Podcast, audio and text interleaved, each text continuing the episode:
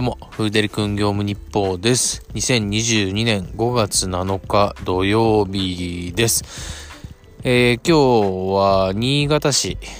また新潟市で、お昼の11時半ぐらいから稼働してみたんですけども、数日前にやった時よりは、ん、そう、ちょっと鳴りが良くなかったのかなと思いながらも、まあ、なりましたね。ウーバー中心で、メニューは1、2件ぐらいかな。比較的なったのかなと思ってたら、今日は土曜日だったんですね。まあ、これが平日だったら、もっとならなかったのか、なるのか、ちょっとわからないままではあるんですけど、とりあえず、えー、11時半ぐらいから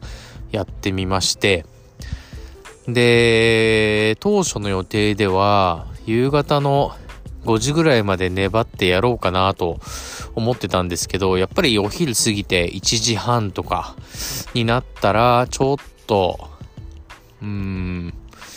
なりがあまり良くなくて、もう他のところに移動でもするかと思って、とりあえずオンにしながらうろうろしてたら、30分に1回なるみたいな、そんな感じではありましたね。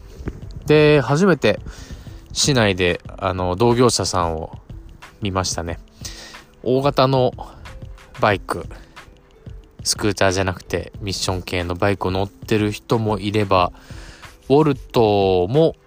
いましたね。新潟市は、うん、それなりに、ウーバーの需要とか、そのデリバリーの需要も、まあまあ増えてきてるのかなっていう感じはしましたが、ちょっと新潟はもう離れてしまうので、次はどこの稼働になるかは分かりませんけども、またいろんな検証していきたいと思います。で、今日は、えー、お昼11時半ぐらいから2時手前ぐらいまでですかね。3000ぐらいですか。そんなに